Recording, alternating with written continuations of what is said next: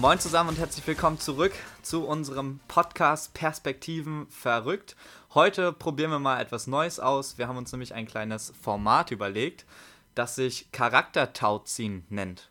Das heißt, wir haben ein Seil, einen Charakterzug und dieser Charakterzug kann unserer Meinung nach verschieden interpretiert werden. Man kann an einer Seite des Seils stärker ziehen als an der anderen Seite.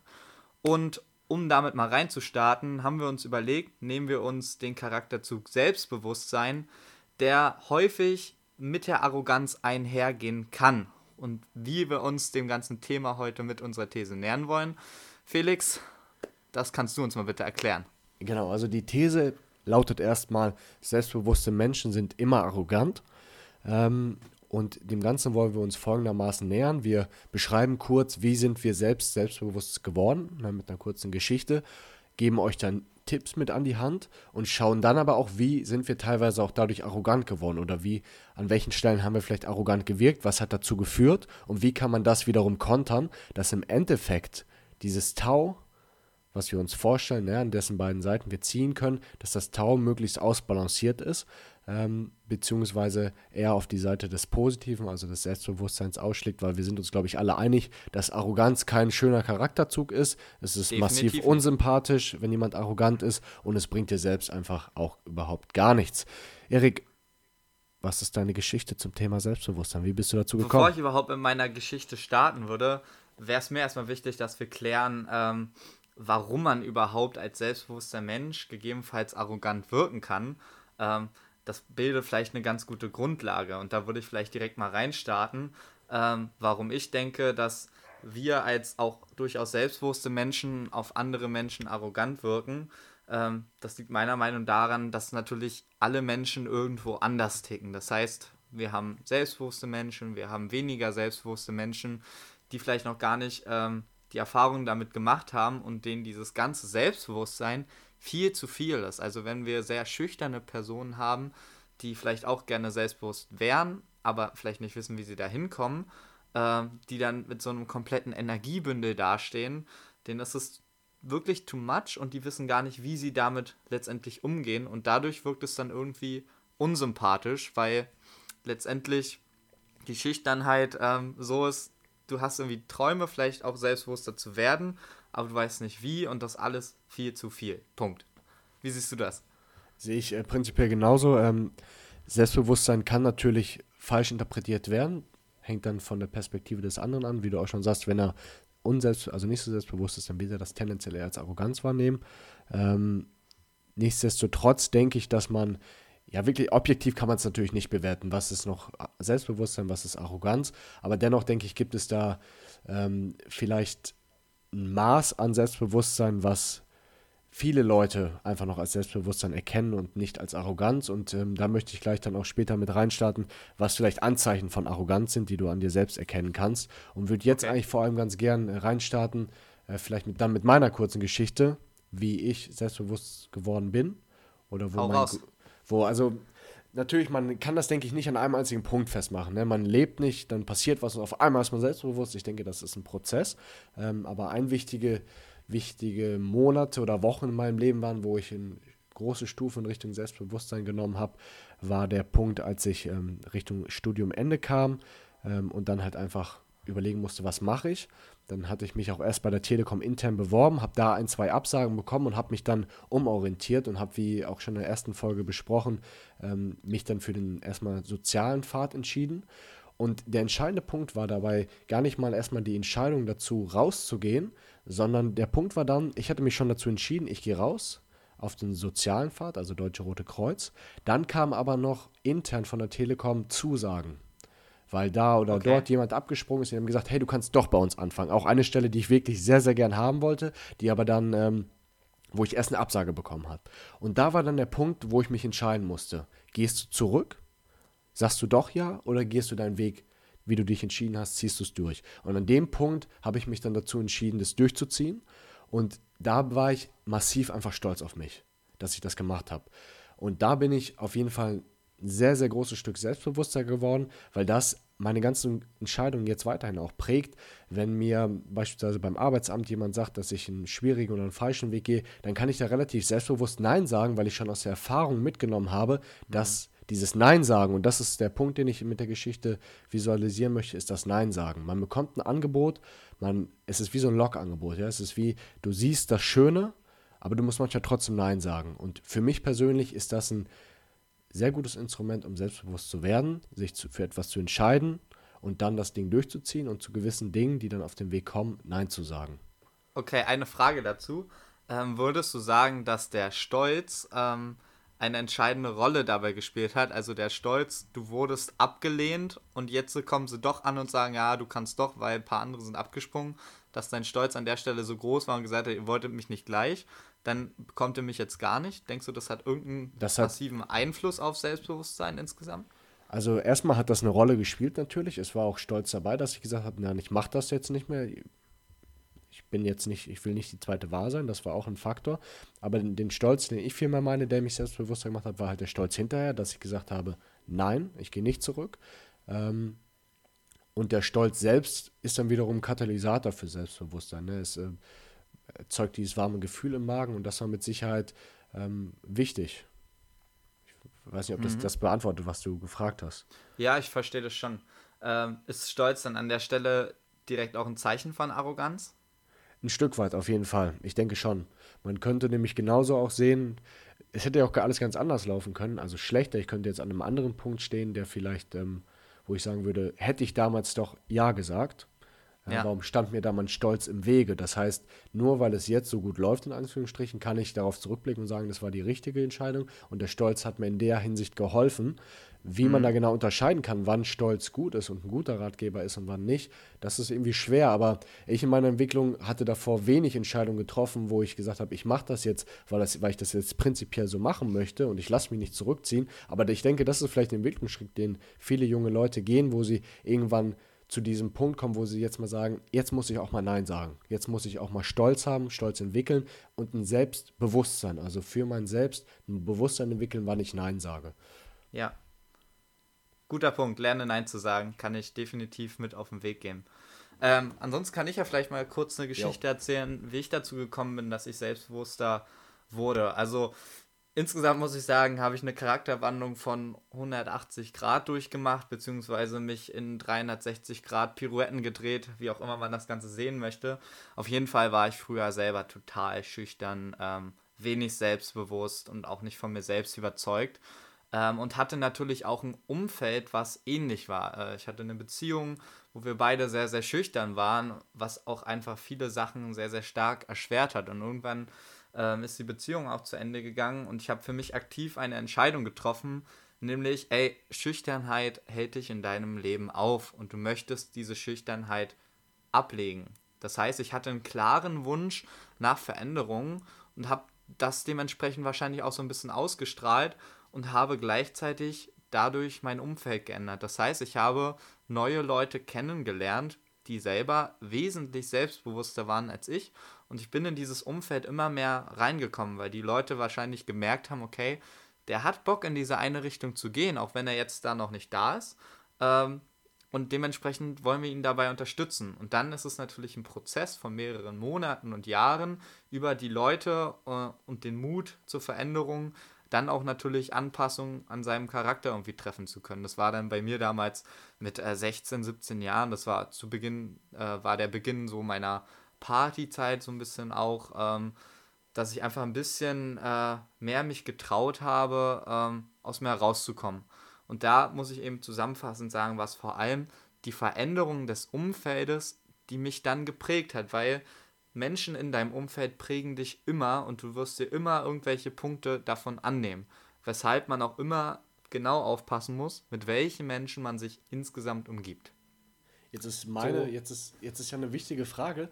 A, du hast jetzt ja gerade schon so ein bisschen erwähnt, wie du zu den neuen, ich sag mal, Freundeskreis oder Umfeld gekommen bist. Aber wie mhm. hast du es oder wie bist du mit dem, ich sag mal, alten Freundeskreis auseinandergegangen? War das schwierig? War das im Streit? Was ist da passiert? Also tut das dann wirklich auch weh oder was kannst du, kannst du mir dann auch mitgeben, vielleicht für die Zukunft? Also insgesamt ist es schon so, dass ich mich von dem Freundeskreis jetzt insgesamt sag ich mal, zu 80, 90 Prozent auch verabschiedet habe. Ähm, aber eher so schleichend, weil einfach die Interessen massivst auseinandergegangen sind. Also am Anfang bin ich noch sehr ähm, parallel beide Freundeskreise gefahren. Aber natürlich, je mehr ich mich verändert habe, desto mehr habe ich mich aus dem anderen, aus dem ersten Freundeskreis auch heraus verändert. Ne? Die Gemeinsamkeiten sind geringer geworden, die Schüchternheit irgendwie bei allen. Ähm, da habe ich mich rausgezogen und dadurch wurde es auch immer schwieriger natürlich, den Kontakt zu, zu halten. Und ähm, ich glaube, meine Freunde damals haben das auch nicht wirklich verstanden, beziehungsweise haben mir und tun es vielleicht immer noch definitiv die negativen Züge des Selbstbewusstseins mit angehangen.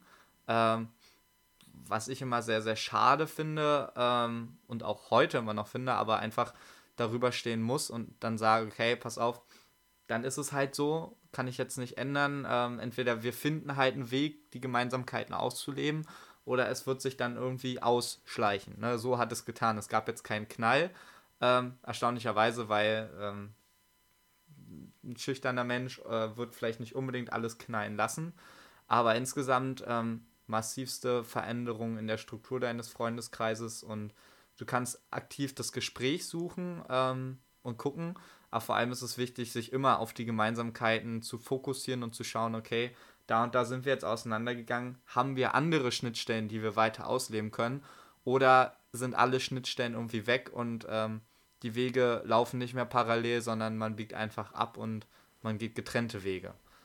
Wie gesagt, das, das ist halt schade, ähm, wenn, wenn so Wege auseinandergehen, aber Veränderung kostet halt manchmal auch seine Opfer, das muss man ganz klar an der Stelle sagen. Ich möchte noch äh, einen Punkt ansprechen, basierend auf dem, was du gesagt hast, bevor wir vielleicht dann auch in Richtung ähm, Arroganz gehen. Ähm, das hört sich ein bisschen falsch an, bevor wir Richtung Arroganz gehen. Naja, auf jeden Fall, du hast gesagt, aktiv das Gespräch zu suchen. Da ist noch ein Punkt, den ich ähm, bei mir selber beobachtet habe. Selbstbewusstsein entsteht für mich oder entstand für mich vor allem aus aktiv, also proaktiv sein. Ich möchte mit einem Beispiel machen. Wenn ähm, Studium, Schule, was auch immer, auch auf Arbeit, es gibt eine Aufgabe. Eine Aufgabe, vor der du prinzipiell vielleicht eher Angst hast. Ne, das ist bei vielen Leuten, bei mir war es am Anfang auch so, beispielsweise einen Vortrag halten vor anderen, was vorstellen. Ähm, dann gibt es zwei Optionen. Du kannst entweder passiv dort reingelangen, dass du einen Vortrag hältst, beispielsweise dadurch, äh, dass die Gruppe dann sagt, ähm, hier, wer macht das, keiner will, und dann wird gelost und du musst dann einen Vortrag machen. Da wirst du natürlich auch über deinen Schatten springen müssen, etc. Aber viel, viel geiler ist es fürs Selbstbewusstsein, das aktiv anzugehen. Es kommt die Frage, wer macht das? du weißt, du hast Angst davor, das zu machen, aber weißt auch gleichzeitig, es könnte ein wichtiger Entwicklungsschritt sein. Oder ich, wenn ich das mache, ich besiege ein Stück meiner Angst. Und sagst du aktiv, ich mache das. Und dieses Gefühl, mit dem du in den Vortrag reingehst, ist ein anderes, weil dann bist du nicht der, ich sag mal, das gejagte Reh, ne, das vom, von der Angst gejagt wird, sondern du bist der Jäger, der die Angst jagt. Das ist eine ganz andere, ganz andere Polung und du gehst mit einem ganz anderen Gefühl da rein. Das kann man auf alles beziehen. Vor allem, wo du Angst hast, versuche ich immer, wenn es mir gelingt, von meinem Selbstbewusstsein her, aktiv drauf zuzugehen, anstatt mich davon jagen zu lassen und es dann passiv irgendwann zu besiegen, wenn es gar nicht mehr anders geht. Ja, also die Erfahrung kann ich auch absolut teilen. Das mache ich auch mittlerweile so. Das war auch ein, ein Punkt, um letztendlich dahin zu kommen.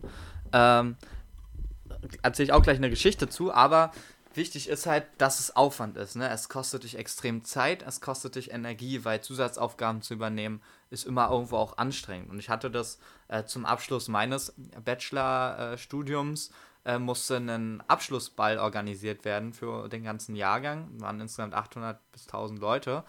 Und ähm, da war dann so die Frage, wer macht das, ne? Neben dem Studium, neben der ganzen Vorbereitung auf einen Berufseintritt und und und. Und da habe ich halt genau diese Frage mir auch gestellt. Ich muss davon nichts machen, ich kriege trotzdem einen geilen Ball, aber ich kann so vielleicht für mich selber total viel dazulernen, ne? Berufs-, also Erfahrung fürs Berufsleben sammeln ähm, und vor allem mich selbst challengen, ne? Zeitaufwand, ähm, Vertriebler sein, also Sponsorings einsammeln, womit ich total Probleme hatte ähm, und mich da immer wieder challengen. Und genau das habe ich getan, genau das ein Jahr lang organisieren war super anstrengend, hat mich aber auch wieder enorm weitergebracht, weil die ganzen Erfahrungen dahinter stehen. Aber es hat unheimlich viel Zeit gekostet. Die ganzen Treffen, die ganzen Telefonate, die ganze Orga dahinter, der ganze Abend. Es war zwar alles mega geil, aber du hattest einen hohen Energie-Input da rein. Und das musst du dir halt immer bewusst machen, wenn du dich halt auch entwickeln willst, dann passiert das halt nicht einfach so, sondern du musst dir vielleicht auch mal in den Arsch treten, bereit sein für Veränderung, bereit sein für Energieaufwand. Und wenn das passt, dann kannst du diese Schritte befolgen und dann wirst du sehen, dass jede Tätigkeit, alles was du machst, dich auch irgendwie wieder prägt. Und je mehr du diese Einstellung, Dinge zu tun, ähm, aktiv lebst, umso mehr wird es sich auch passiv direkt in deinem Charakterzug, in deinem Skillset überall äh, bemerkbar machen. Also finde ich ein toller, toller Tipp. Jetzt ist die Frage, Erik, du hast den Abiball, äh, nicht Abiball, wie heißt es denn, Studienball, der Bachelorball Bachelor, organisiert. Ja. Jetzt mhm. könnte man ja meinen, oder vielleicht hattest du teilweise auch dieses Gefühl, hey, ich organisiere hier diesen Ball, mit anderen natürlich zusammen, aber ich bin hier der große King of Currywurst auf dem Ball. Ne? Gehst da rein wie mhm. so ein mhm. Gockel, äh, Brust raus, Kinn hoch und bist der arroganteste Typ auf der Party. Jetzt ist die Frage, wie konterst du das? Weil du könntest ja durchaus und legitim das Gefühl haben, hey, ich habe diesen Ball organisiert für hunderte von Leuten. Ich bin der Meister. Wie machst du das? Ja. Dass du nicht der unsympathische Arrogante bist, der du manchmal leicht bist, aber ich, das ist auch Ansichtssache. Manchmal ist man das, glaube ich, immer. Aber wie konterst du das, wenn du erkennst bei dir selbst, dass es in die Richtung tendiert? Hm. Ähm, ich lebe vor allem noch nach einem anderen Motto. Äh, das ist das Motto, nimm dich selbst nicht so ernst. Ähm, an dem Motto feile ich auch immer mehr und je mehr Menschen ich kennenlerne, desto einfacher fällt es mir. Äh, letztendlich bin ich nur ein Mensch von vielen und es gibt so viele Menschen, die haben so viel mehr erreicht als ich. Ähm, weshalb das Schöne ist, immer wieder Menschen zu treffen, die dann auch aktiv, äh, real schon mehr geschafft haben, was mich auf den Boden holt. Also wenn ich dann immer denke, ja, oh, du hast das, das und das gemacht, jetzt hier den Ball organisiert und dies und das, dann denke ich mir halt immer wieder, okay, aber es gibt noch so viele andere Leute, die das im Schlaf mitgemacht haben und noch ganz was anderes. Und das holt mich immer wieder auf den Boden der Tatsachen zurück, dass ich dann auch wieder bescheiden äh, da an diese Sache rangehen kann ähm, und dann nicht irgendwie mal frei drehe. Und das ist immer das, wenn ich merke, ähm, dass ich diesen Charakterzug äh, der Arroganz vielleicht ein bisschen annehme oder wenn mir das jemand sagt, dann muss ich da wieder aktiv, wieder dieser Punkt aktiv denken, mir mein Motto zurückholen, um damit klarzukommen. Und vor allem will ich vor allem nicht wie ein Protzer, wie ein Angeber wirken. Deshalb habe ich immer eher schon meine Probleme damit zu sagen, was ich erreicht habe, was ich erreichen will. Ähm, das irgendwo hinzuschreiben oder anderen zu beschreiben, was man immer gemacht hat, weil ich es überhaupt nicht mag, anzugeben an sich. Und dann ähm, behalte ich die Information manchmal sogar noch eher für mich, um nicht diesen, ähm, diese Wirkung der Arroganz zu haben, so nach dem Motto, der fühlt sich als was Besseres in einem Gespräch oder so. Das sind so meine beiden ähm, Punkte, wie ich damit umgehe. Also den einen Punkt kann ich, ich kann eigentlich beide Punkte nachvollziehen. Und ich mache mhm. Das mit der Perspektive ist es, ich würde dieses Perspektive beschreiben, wenn du darüber sprichst, dass du die anderen Menschen anschaust und erkennst, was die äh, geschafft haben, auch im realen Leben, mit denen sprichst und erkennst, wie klein du eigentlich bist. Das, das ist bei mir auch ein wichtiger Punkt, einfach ähm, die Perspektive auf andere Menschen zu lenken, auf was Größeres zu lenken und auch eine Zeitperspektive aufzusetzen. Das heißt, ähm, einfach zu schauen, ich habe das jetzt geschafft, beispielsweise. Bei mir jetzt ähm, als Beispiel, wir haben das neue Restaurant eröffnet. Ne? Wichtige mhm. Rolle dabei gespielt. Da wurde ich auch teilweise wirklich ein bisschen arrogant, das habe ich auch gemerkt. Ne? Ähm, und da habe ich mir aber auch einfach gefragt, Junge, du, das habt ihr jetzt in einem halben Jahr gemacht. Ne? Du lebst noch so, so fuck, fucking lange. Du wirst noch so größere, wichtigere Dinge machen, die dich mehr challengen. Also komm mal wieder auf den Boden der Tatsachen zurück. Ne? Das ist nur eine Sache, das sind sechs Monate. Du bist äh, hier nicht der King. Und ja. Vielleicht ist da ein wichtiger Punkt, wie habe ich das gemerkt, weil ich das, weil ich glaube, am Anfang merkt man das gar nicht, dass man dann zu Arroganz tendiert. Ähm, wenn ich jetzt darüber reflektiere, denke ich, sind so Frühwarnanzeichen, dass du beispielsweise A, im Gespräch mit anderen weniger Fragen stellst ne, und dich mehr mhm. befragen lässt und mehr erzählen möchtest weil du dich als ja. was Wichtiges, was Tolles fühlst. Du hast es nicht nötig, Fragen zu stellen. Du bist nicht mehr neugierig, bist nicht mehr offen dem gegenüber, was andere machen, weil du ja eh schon das Beste bist und die besten Sachen gemacht hast und da keiner mithalten kann. Ich denke, das ist ein wichtiger Indikator, Fragen stellen. Und dann aber auch die, einfach die Frage, wie verhalten sich andere Menschen dir gegenüber? Hast du das Gefühl, dass die beispielsweise dich noch ehrlich Dinge fragen oder fragen die nur, weil die wissen, dass du was erzählen möchtest? Ähm, ja. Ich denke, andere Menschen oder wie du dich anderen Menschen gegenüber verhältst, ist dann wichtiges Frühwarnzeichen, ob du in Richtung Arroganz tendierst oder nicht. Bringt uns ja dann auch wieder dahin, wie auch schon in vorherigen Folgen, es ist unglaublich wichtig, dass du dich täglich selbst reflektierst, dass du dir dein Verhalten immer wieder anguckst, hinterfragst und dann daraus die richtigen Schlüsse ziehst. Und auf dem Weg vielleicht, wenn du selbst äh, noch nicht so selbstbewusst bist und den Weg gehst Richtung Selbstbewusstsein oder jetzt schon selbstbewusst bist und für dich vielleicht viel eher der Punkt äh, der Arroganz entscheidend ist, dann hm. frag dich wirklich, wie reagieren andere Menschen auf dich? Ähm, beispielsweise auch, wie haben sie in der Vergangenheit auf dich reagiert? Wie reagieren sie jetzt auf dich?